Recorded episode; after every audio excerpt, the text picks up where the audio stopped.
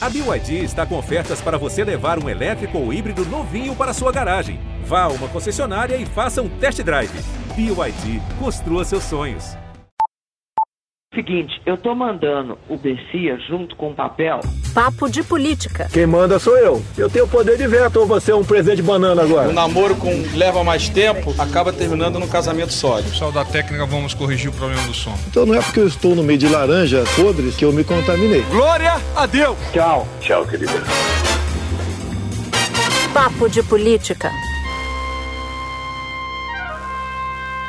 O Papo de Política está começando agora. Eu, Natuza Neri, ao lado de Júlia Dualib e Mônica Waldvogel, vamos fazer um giro pelos principais acontecimentos dessa semana. Bom, período de novo disparo de Bolsonaro contra o Supremo Tribunal Federal, enquanto dados da economia são desastrosos para o próprio governo. Um exemplo? 33 milhões de brasileiros com fome. Por que Bolsonaro reagiu essa semana aos gritos após a decisão do Supremo contra um parlamentar bolsonarista? Mas será que a justiça pode fazer com Bolsonaro o que fez com o deputado bolsonarista Fernando Francischini? E como será que o destempero do presidente está batendo no entorno dele, sobretudo no entorno político? Vamos falar de Lula, vamos falar de eleição aqui em São Paulo porque está tudo junto e misturado, embora as coisas não pareçam nem sempre tão conectadas assim. E não dá para encerrar esse nosso papo sem citar o desaparecimento do nosso colega, o jornalista britânico Don Phillips, e do indigenista Bruno Pereira. Os dois desapareceram no último domingo, no dia 5 de junho, e o início das buscas foi completamente desorganizado.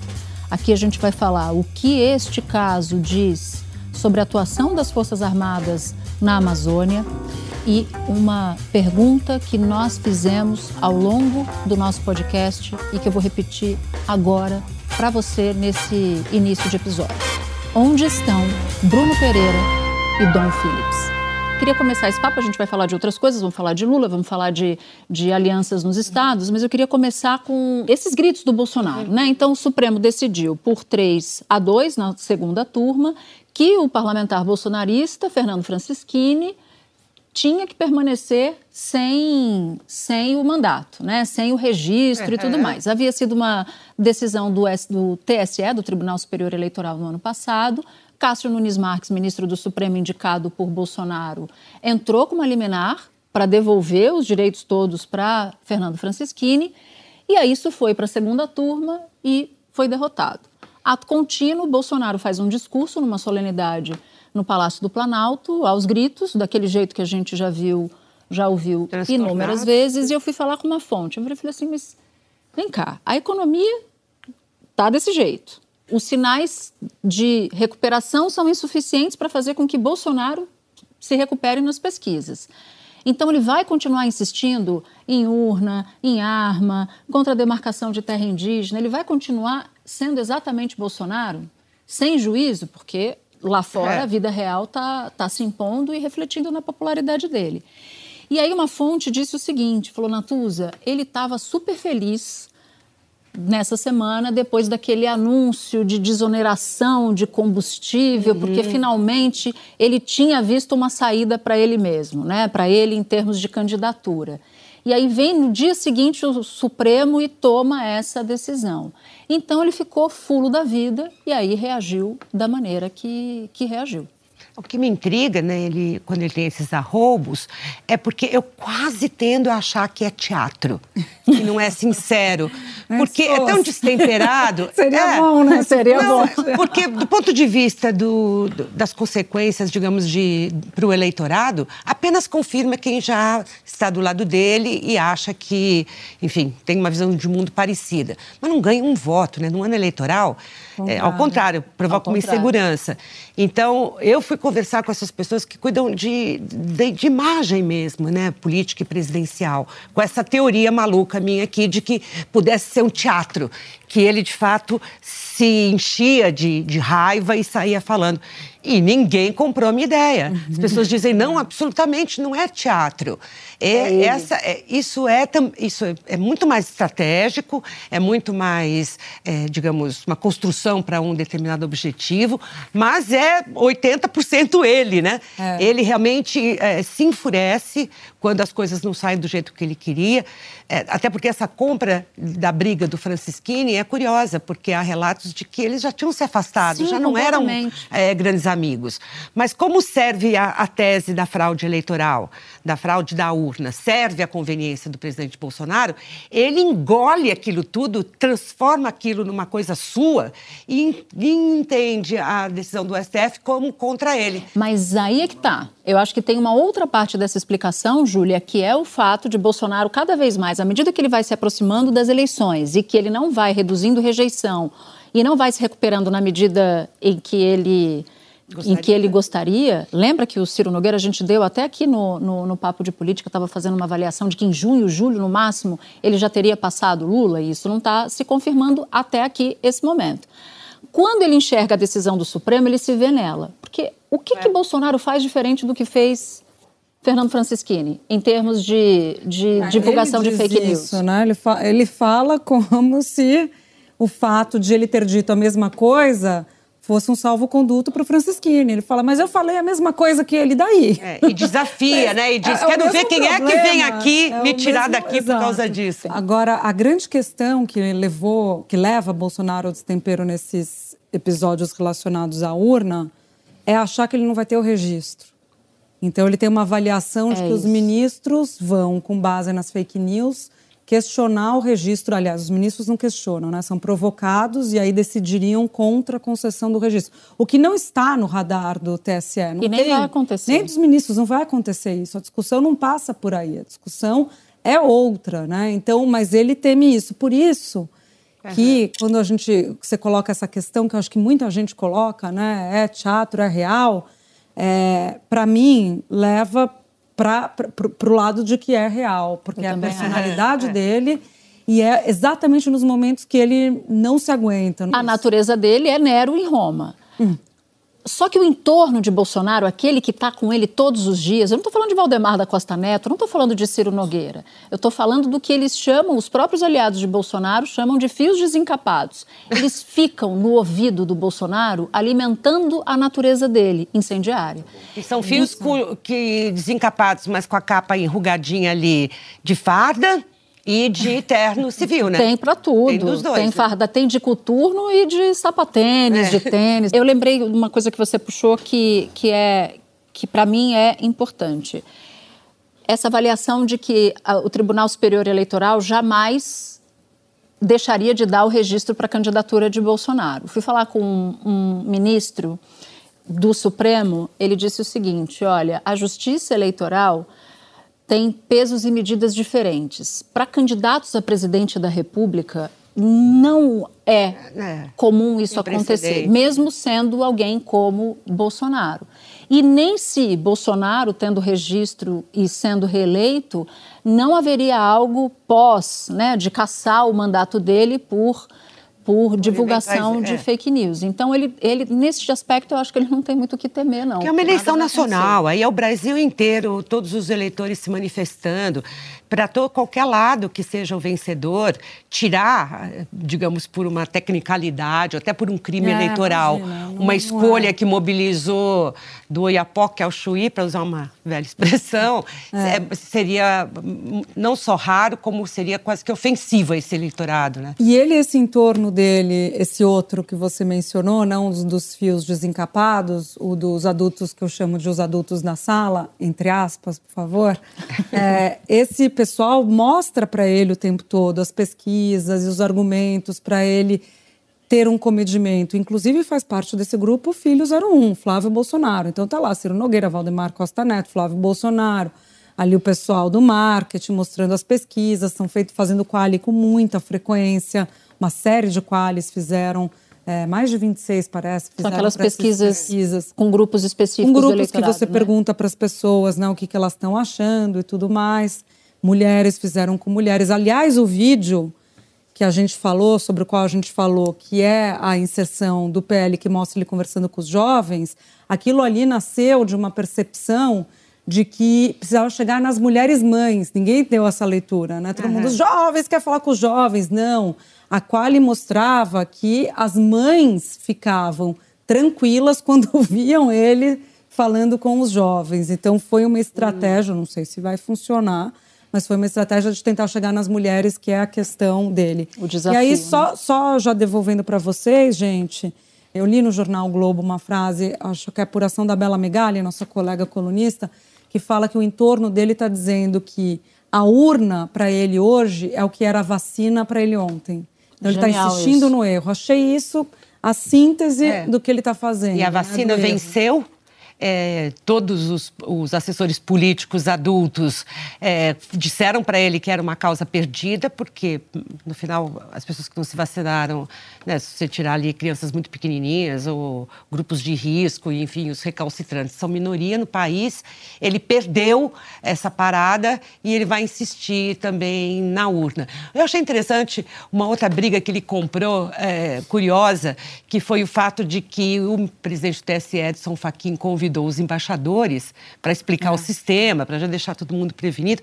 E como ele se ofendeu, ele ficou dizendo duas vezes, pelo menos, no do Rio de Janeiro em Brasília, no discurso, dizendo que era um, uma invasão é, de, de, domínio, né? Porque afinal de contas, é, a política externa é da área dele e do Itamaraty. O, o, o Fachin não poderia conversar com mais ninguém. Isso só pertenceria a ele. Você vê o, o grau de, de, de insegurança, em que terreno movediço ele anda todos os dias. Mas o mais curioso de tudo é constatar que isso, num ano eleitoral, não está dando para ele um único voto a mais. A mais, não. Não recupera o que ele perdeu em relação à vitória em 2018. Né? E diz, diz uma fonte que o Valdemar da Costa Neto, que é, é um experiente político, ele está injuriado, ele está, de fato, muito preocupado. Aí, quando você vai olhar as pesquisas, a gente falava no programa, foi no programa passado ou foi no, no anterior que teve a primeira, o último Datafolha? Foi o anterior, né? Foi o anterior. É, as pesquisas que estão saindo, encomendadas por eles próprios e pelos partidos adversários, estão dando mais ou menos a mesma tendência ou algo parecido com o que o Datafolha apontava. É. Isso as próprias pesquisas do Bolsonaro. Então, está batendo um Sabe, calor, né? Ele falou, gente, e aí? Aí, essa semana, também teve a divulgação das diretrizes do, do, do que vai ser, o que deve ser o plano de governo, que foi antecipação da minha parceira aqui de Papo de Política. E aí, Júlia, o PT também fez um levantamento que mostrou que o Lula está avançando sobre um eleitorado que é cativo de Bolsonaro. Homens de maior renda, que ele está conseguindo ganhar terreno e que o Bolsonaro não está conseguindo fazer aquilo que é crucial para ele, que é, é, é, a redução da rejeição. É, tanto que um desses adultos da sala conversando com um adulto da sala da campanha de Lula, porque, porque eles, eles se, se conversam. Conhecem, eles, eles é. se conhecem, óbvio. Eles se frequentam né? também. Inclusive, né? já fizeram parte das mesmas bases governistas. Mas eles conversam. E aí, um conversando com o outro disse. E eu estava apostando que o presidente ia ganhar no primeiro turno. Agora já estou achando que, tá, que vai para o segundo. Quer dizer, se ele fala num momento que era primeiro e agora é segundo, que que ele, qual que é o subtexto disso? É que ia ter segundo e que agora pode nem ir pro não, é, não ganhar, né? É, é. Eu acho que está batendo esse, esse, esse modo desespero, sim. No Bolsonaro, vide a reação que ele teve essa semana por diversas razões, mas também no próprio no próprio entorno. Eu fui perguntar para alguém que está ali no, com, como um dos timoneiros da campanha do Bolsonaro. Eu falei: vem cá, tem caminho para reverter? Porque o prognóstico econômico não é dos melhores, né? Então o tempo corre contra ele. Bolsonaro, se você convida o Bolsonaro para errar, ele aceita essa contradança todas as vezes. Então, e o Lula está fazendo um discurso que é um discurso para massa. Então, no próprio na própria diretriz que você antecipou, ele fala de combustível, que o mercado financeiro tal torce o nariz, mas que para massa é funciona. né, para o grande público dele, funciona. Exato. E não à toa, o Lula essa semana subiu no ringue para falar de combustíveis com o Bolsonaro, dizendo que quem não tinha coragem de resolver o problema era Bolsonaro. Eu acho que mostra como esse assunto é o assunto, né? Porque tanto o Bolsonaro quanto o Lula, os dois abordando e abordando quase de maneiras parecidas, né? A avaliação que setores do PT é, fizeram sobre o programa, assim, fazendo uma análise crítica, é que há dois erros ali no programa principais. Um, quando fala, fala da reforma trabalhista, que se fala em revogar, uhum. e há uma análise de grande parte do partido, né, grande parte da legenda, de que você precisa modernizar a legislação e que a reforma trabalhista funcionou em alguns pontos. Então, eles acharam um erro colocar esse revogar é. e vai ser derrubado pelos partidos aliados que vão propor Sim. emenda ao documento. Então, Causa perdida. Para que colocar que vai revogar a reforma? Coloca, vamos modernizar a atualizar. legislação trabalhista, atualizar. É, vamos atender os motoristas também, de aplicativo, exato, isso que ele disse depois. Né? Exato. E o outro ponto que eles disseram que foi um tiro no pé, né? Setores do PT ali que estão no entorno de Lula, é a restatização. Eu estava falando com o integrante do, do núcleo duro da campanha, eu falava, que, que, que a gente está querendo dizer que a Eletrobras vai voltar a ser patrimônio público, que a gente vai gastar 55 bi para comprar de novo? Não faz sentido. A Eletrobras? Agora que tem 55 bilhões de reais de fundo de garantia dos brasileiros que optaram por investir na Petrobras na compra dessas ações, é. então também pois é. tem, que, tem que olhar a realidade. A realidade está dizendo, não, os brasileiros estão dispostos a dar o seu fundo de garantia para é. virar acionista a minoritário. Achou que ia ser 6 bilhões, a pessoa achou, né? A expectativa das pessoas era de 6 bi de procura do FGTS para ação, foi 9. É. Quer dizer, né? É. O brasileiro está apostando ali na, na Mas eu acho que também tem um pouco de estratégia do Lula, né? De, de botar um bode na sala e depois negociar e ceder para tirar. Eu acho que em parte é erro em parte, eu não sei se ele está tão preocupado assim é, em não resolver. Acho que ele vai se moldando ali ao, ao, de ah, acordo sim. com... É conveniente para ele, para o tipo de campanha que ele vem fazendo agora, que é uma campanha que é um, uma entrevista de rádio, que é um, uma live aqui, uma outra ali, ainda não é, digamos, a, a campanha oficial, né? Você não sente isso? É, a campanha oficial começa quando tem programa de televisão, quando tem discurso de, de é, convenção e tudo mais. Aí, aí que se começa a, a ter um tipo de cobrança. Agora, ele pode ajudar ajustando o discurso dele. Se ele está falando com uma rádio no Rio Grande do Sul, se ele está falando com uma live no, no Rio ele Grande do Norte, isso, né? ele, ele faz, ele é hábil nisso. Né? Nesse quadro, o que vai fazer o Centrão? Ele vai ficar concentrado nas articulações é, estaduais, porque é o que importa, a gente viu é, pelos movimentos do Arthur Lira, brigando ali com o Renan Calheiros lá no Alagoas, agora a confusão aqui em São Paulo sobre quem vai apoiar a Simone Tebet, vai manter apoio para isso, para aquilo e, e, meio que ignorar a campanha do Bolsonaro ou vai com ele até o fim? Eu tenho a impressão de que no caso do Centrão, o caso dos líderes do Centrão, Sim, né? é isso. É. O, o, parlamentar do Centrão, o político do Centrão que fica lá no município, é, eu acho que ele vai, ele vai ser bandeirinha nessa história. Quem é que está na frente, quem é que está com chance de ganhar, ele rapidamente, ele não tem nenhum problema de mudar de time. Mas eu acho que os líderes do Centrão, Valdemar da Costa Neto, que é a sede do, do é o partido de Bolsonaro, mesmo Arthur Lira, Ciro Nogueira, eu não sei se eles vão ter muita opção. Eu, isso, isso eu mudei de opinião, tá? Porque eu sempre, eu sempre achei que Centrão não, não segura alça de caixão. Se esse for o caso, porque Bolsonaro pode se recuperar, né? Pode ter pode uhum. ter recuperação.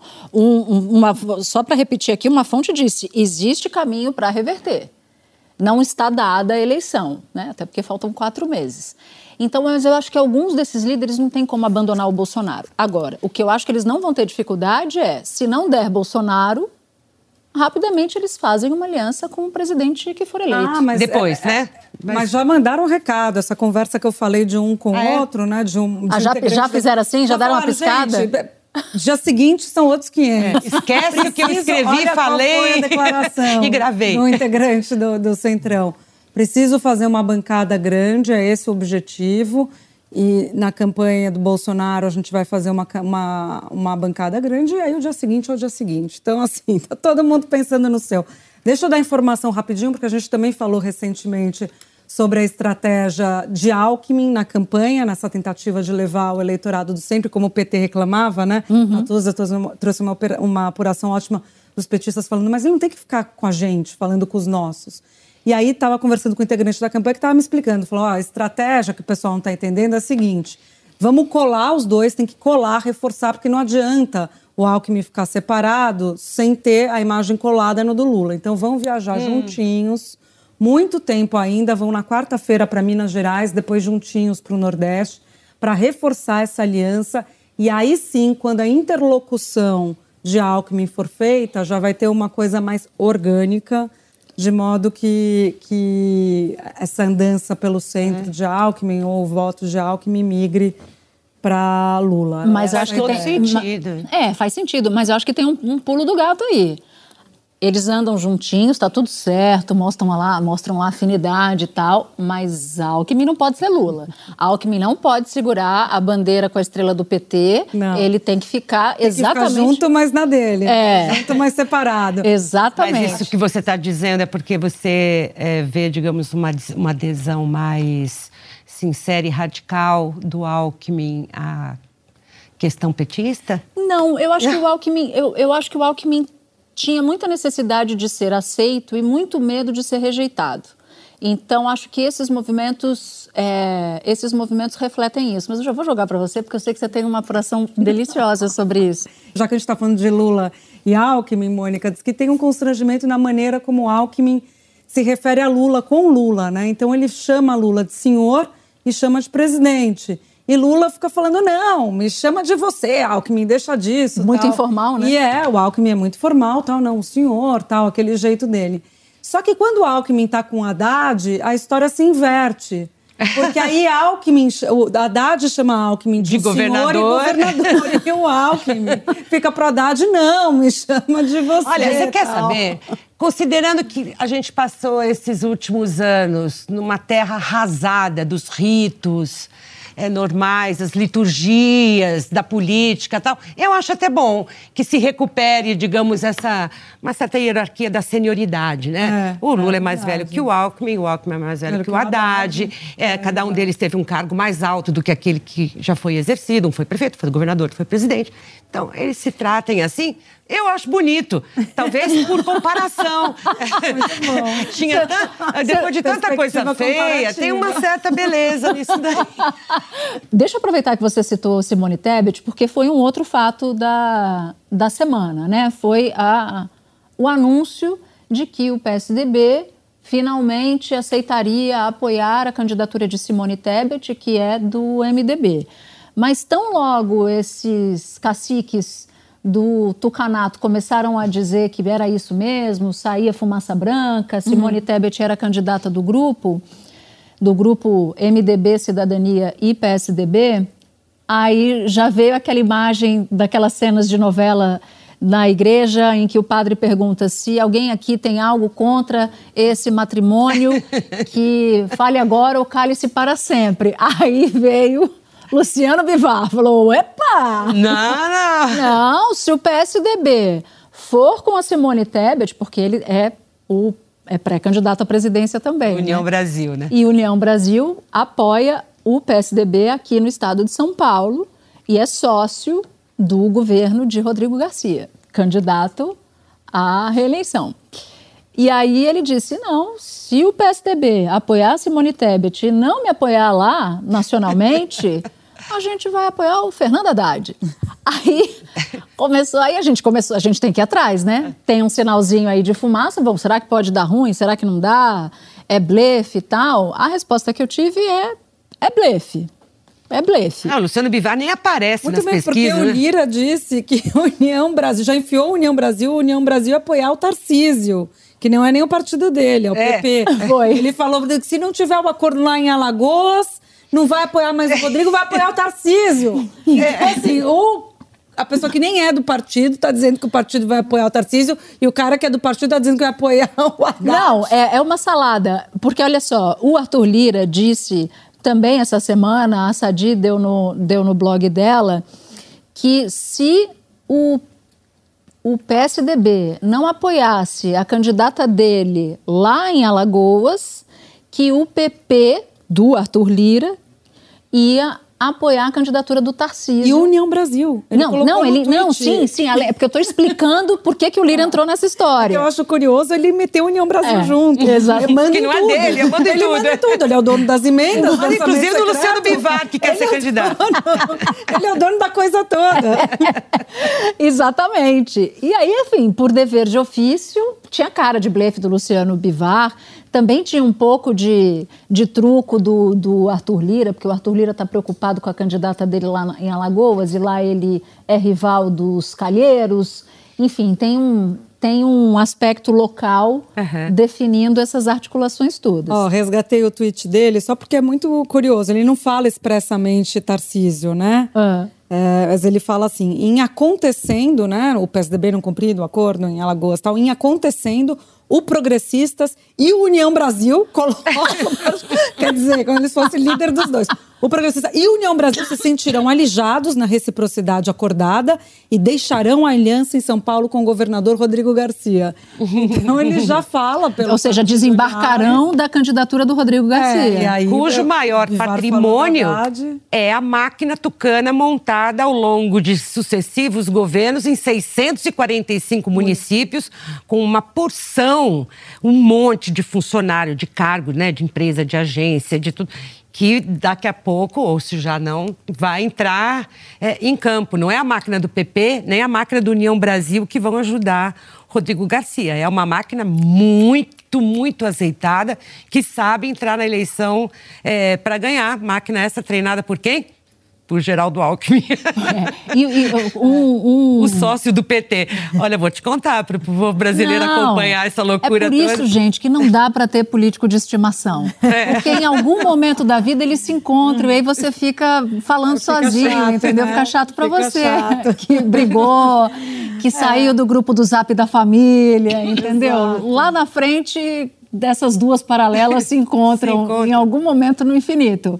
Mas só uma coisa, é, é, quando você foi, quando você vai perguntar para as fontes do campo do Rodrigo Garcia, e aí está com medo? Porque você pode perder o União Brasil, você pode perder o Progressistas, o PP, pode perder para o Tarcísio, para o Haddad. Ele- Eles respondem assim: não, isso é blefe.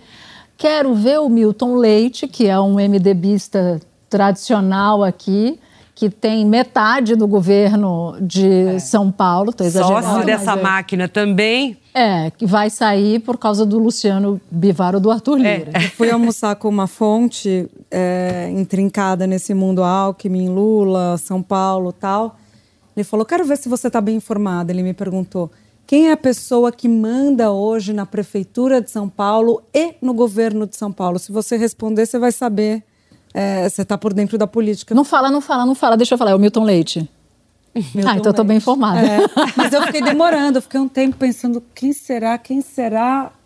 Aí eu falei, Milton Leite? Ele falou, Milton Leite, a pessoa que mais manda hoje. Porque, na verdade, para o resto do país, até para os paulistas mesmo, ele tem um perfil baixo, né? Ele opera muito bem nos bastidores, mas não é uma pessoa que está lá comprando briga em público, Não, ele é defendendo operador. posições. Ele é aquele operador discreto, por isso extremamente poderoso, justamente porque é discreto, né? A ameaça de Luciano Bivar mal tinha chegado em São Paulo e rapidamente a família Milton Leite reagiu. Vamos ouvir o que disse o filho de Milton Leite, Alexandre Leite. A família Leite tem lado e é ao lado do Rodrigo Garcia. Não é ninguém de fora que vai ditar para quem a família Leite vai pedir voto nessas eleições. Eu queria falar agora de um outro assunto que mexeu muito com, com a gente, né? Com muita gente, além de nós, essa semana, que é o desaparecimento do Don Phillips, o jornalista britânico que está aqui no, no Brasil já faz bastante tempo, e o indigenista Bruno Pereira, que estão desaparecidos na Amazônia desde domingo. Uma operação de resgate, de busca absolutamente caótica e é angustiante. A gente viu essa semana a fala da mulher do Don Phillips, o jornalista britânico Don Phillips. Eu ouvi de uma fonte da Polícia Federal sobre o Bruno Pinheiro, que é o indigen... Bruno Pereira, desculpa, que é o indigenista, que também desapareceu junto com Don Phillips. Ele disse assim: sabe qual é o mais revoltante dessa história? é que muitas dessas organizações criminosas que operam na Amazônia e que estão nessa, nessa região já foram, em parte, desmobilizadas com a ajuda do Bruno Pereira. Porque ele oferecia muita informação, ele ajudava muito a Polícia Federal. É, manchete do Globo. Ele fez um dossiê, entregou o dossiê em abril. Exatamente. E no dossiê ele mapeava, colocava fotos, informações, mapas da, da, de onde aconteciam as irregularidades. E as pessoas envolvidas nesse dossiê são acusadas de terem matado um funcionário da FUNAI em 2019. Ninguém o Maxiel, preso. né? O Maxiel. Então é uma coisa impressionante, assim, a ausência do, do Estado brasileiro. Como é que uma, um funcionário da FUNAI foi morto em 2019 e até hoje não se sabe nada? E aí as pessoas é. que podem estar envolvidas nisso constam de um dossiê que foi enviado pelas autoridades brasileiras em abril desse ano e, e a pessoa aconteceu. que escreveu o dossiê está é. desaparecida. Mas a indicação que os indígenas, os indígenas estão fazendo é, para a polícia agora estão levando a polícia no, na pista certa. Quer dizer, eu, eu, acho que é uma questão de cobrar é. essa investigação. É, de tempo, não, de, de eficiência, de eficácia e de é, desejo de resolver porque conversando com, com as pessoas que conhecem muito bem a região, até gente que já teve o mesmo cargo do Bruno é, e também foi afastado na questão lá dos índios isolados do Vale do Javari, eles contam que o Bruno conhecia muito bem todos esses personagens que apareceram. Churrasco, pelado. Porque essas comunidades São Rafael, São Gabriel, que estão próximas à, à reserva, são comunidades que viviam antes da, da reserva ser formada naquela região, trabalhavam com a pesca. Com a reserva foram deslocados e é, co continuaram a fazer a pesca que eles sempre fizeram. Com o tempo, a pesca foi se esgotando, eles tiveram de voltar e explorar a reserva é, indígena, porque lá, como é reserva, como tem muito menos é, busca e caça, sobram é, peixes e animais.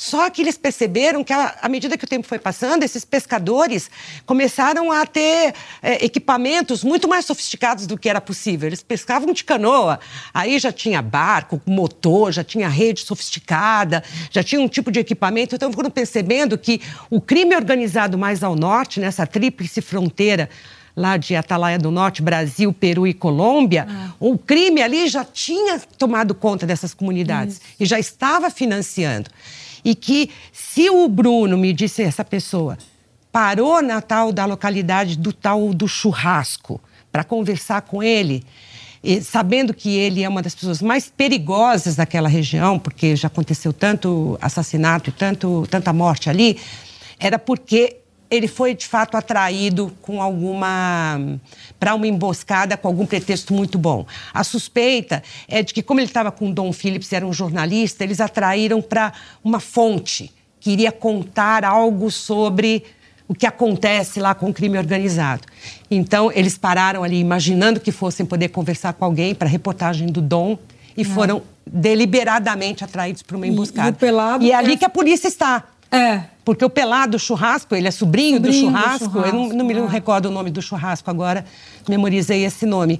Eles estão, eles, é, enfim, são parentes, eles estão, vivem nessa mesma comunidade São Rafael. O pelado que aparece nas investigações, o Amarildo, ficou muito à vontade de chegar, de acordo com as investigações, de falar abertamente: ah, o Bruno anda armado, então se ele anda armado, quero saber se ele sabe atirar. Por isso que a polícia foi atrás, porque uma série de pessoas é. ouviu ele falar sobre isso. Quero ver em temas de, em tom Desafio. de ameaça é, em relação a Bruno. Então, é, esse relato chegou à polícia, a polícia falou: vamos conversar com o tal do Amarildo. Além disso, disseram que a lancha dele, né? Era uma lancha. Apareceu indo atrás do barco. É. E ele tinha armas, né? encontraram é. armas e encontraram droga.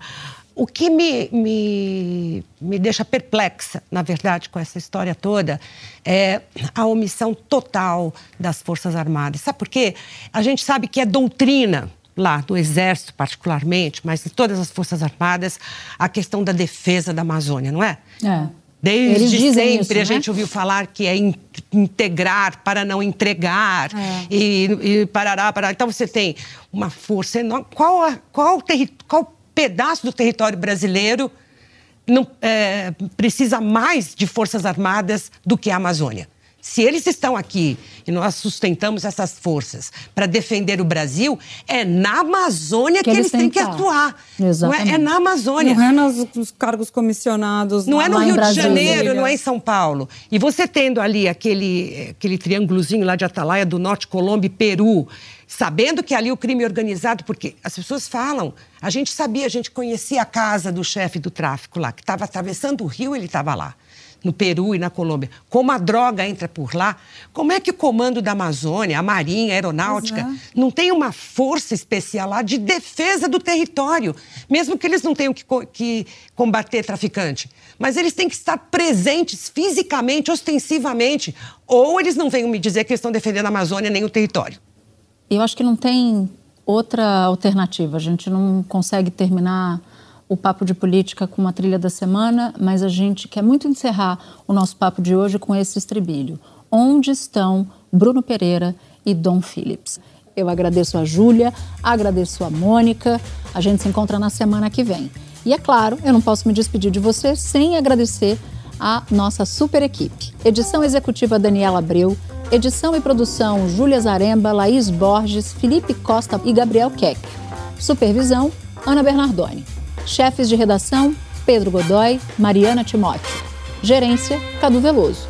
Sonoplastia de Júlia Gonçalves. Supervisão técnica: Júlio César Fernandes e Leandro Descassiati. Equipe de estúdio: Leandro Peinado, Ricardo Espósito, Edson Vinícius, Fernanda Rúbia e Gabriel Scherer. O nosso podcast também é programa de TV na Globo News, toda quinta às 11h30 da noite. Lembrando que o podcast não é igual ao programa de TV. Muito pelo contrário, a gente guarda histórias exclusivas lá e aqui para você. Obrigada por sua companhia. Até o próximo episódio. Tchau, tchau.